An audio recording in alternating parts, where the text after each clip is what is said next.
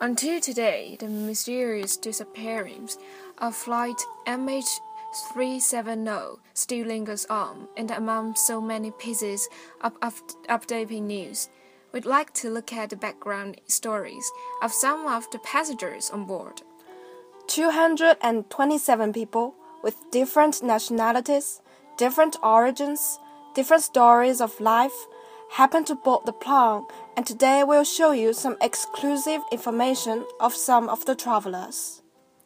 Among the 239 people on board flight MH370 who vanished six days ago was a party of fated Chinese calligraphers, a couple returning to their young sons after a beach getaway, and a construction worker making his first trip home in a year.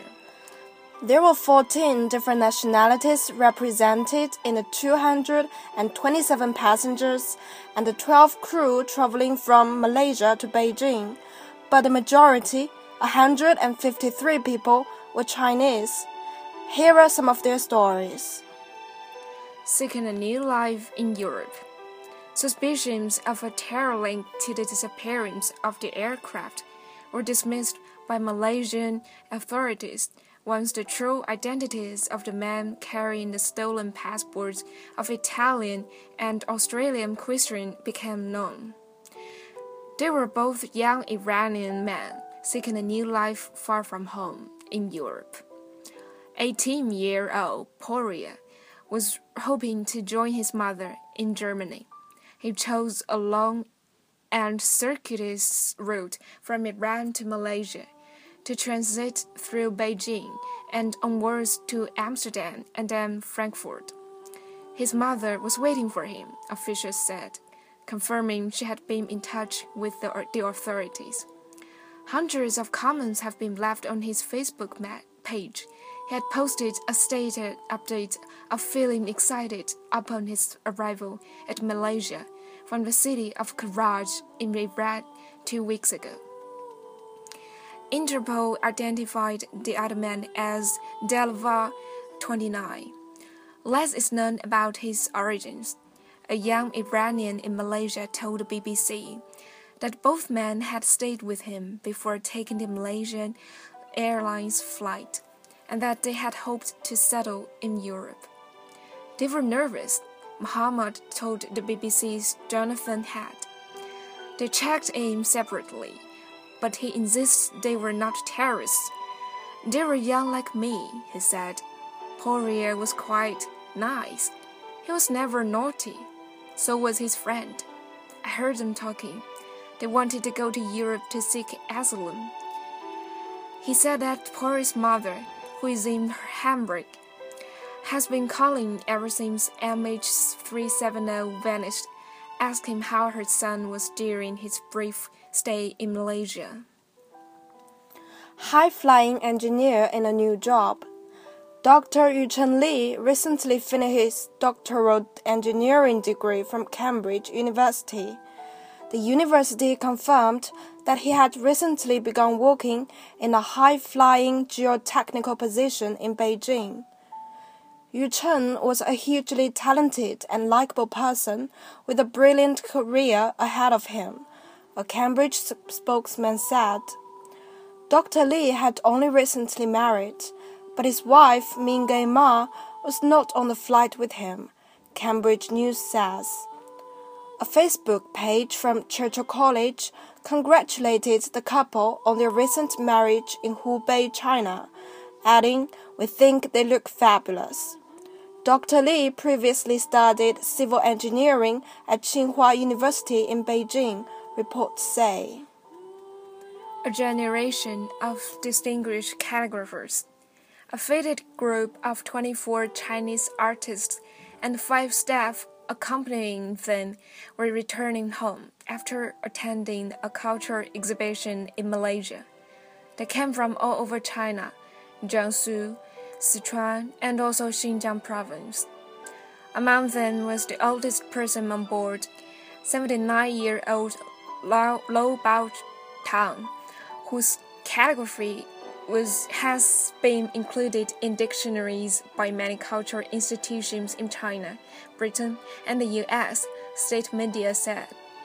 He was on the plane with Zhao Zhaofang, a 73-year-old calligraphist and retired professor who had collected a litany of titles of her work. The wife of a Uyghur painter on board told Xinhua news agency that she was able to speak to him briefly before his flight. He is a good painter, husband, and father, she said. Returning home to their sons.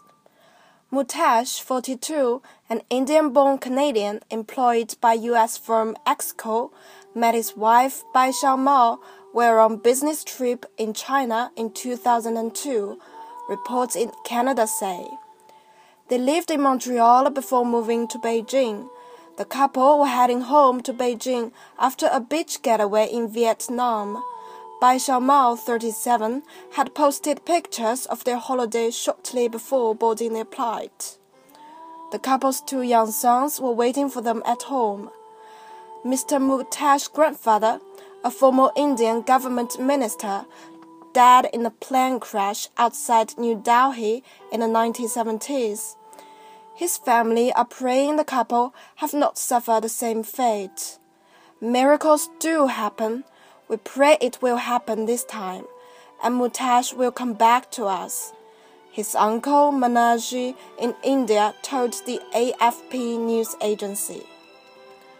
On a delayed honeymoon, Noorli Akram Hamid 33, and her husband Razahan Zamani, 24, from Malaysia, met while working at a supermarket chain in Malaysia. Local reports say. Despite their age difference, they decided to get married in 2012. The couple were on a long delayed honeymoon trip to Beijing. A relative told Malaysian state news agency Bernama that the couple planned the holiday after Mrs. Noorli suffered a miscarriage. Before the trip, Mrs. Norley posted a picture on social media of one of her cats sitting on her suitcase. The Wall Street Journal quoted Frames as saying that this was the couple's first time on a plane. On the way to new jobs, IBM executive Philip Wood, 50, originally from Texas, was one of three Americans on the plane. Mr. Wood, an avid traveler, had just been transferred to Malaysia and was excited about the new beginning. His younger brother, James, told the Wall Street Journal. It was his last planned trip to Beijing before settling in Malaysia. He has two sons from a previous marriage who are based in Texas, reports say. We're all sticking together. His father, Aubrey Wood, told the New York Times. What can you do? What can you say? Another passenger on the way to a new job was mechanical engineer Paul Weeks from New Zealand. The former soldier moved his family to Perth, Australia, after the devastating earthquakes in Christchurch, reports say. Before he left home, he took off his wedding ring and watch and gave them to his wife for his two young sons. If something should happen to me, then wedding ring should go to the first son that gets married, and the watch to the second. Wife Danica Weeks was quoted by media as saying, Malaysian Maud Sufwan Ibrahim was reportedly heading to Beijing to report for duty at Malaysia's Ministry of International Trade and Industry branch office there. His father, Ibrahim Abdul Razak, told Malaysia state news agency, Bernama, that the 33 year old had never disappointed him. Mr. Sofwan was to have held his post in Beijing for six months. Bernama adds.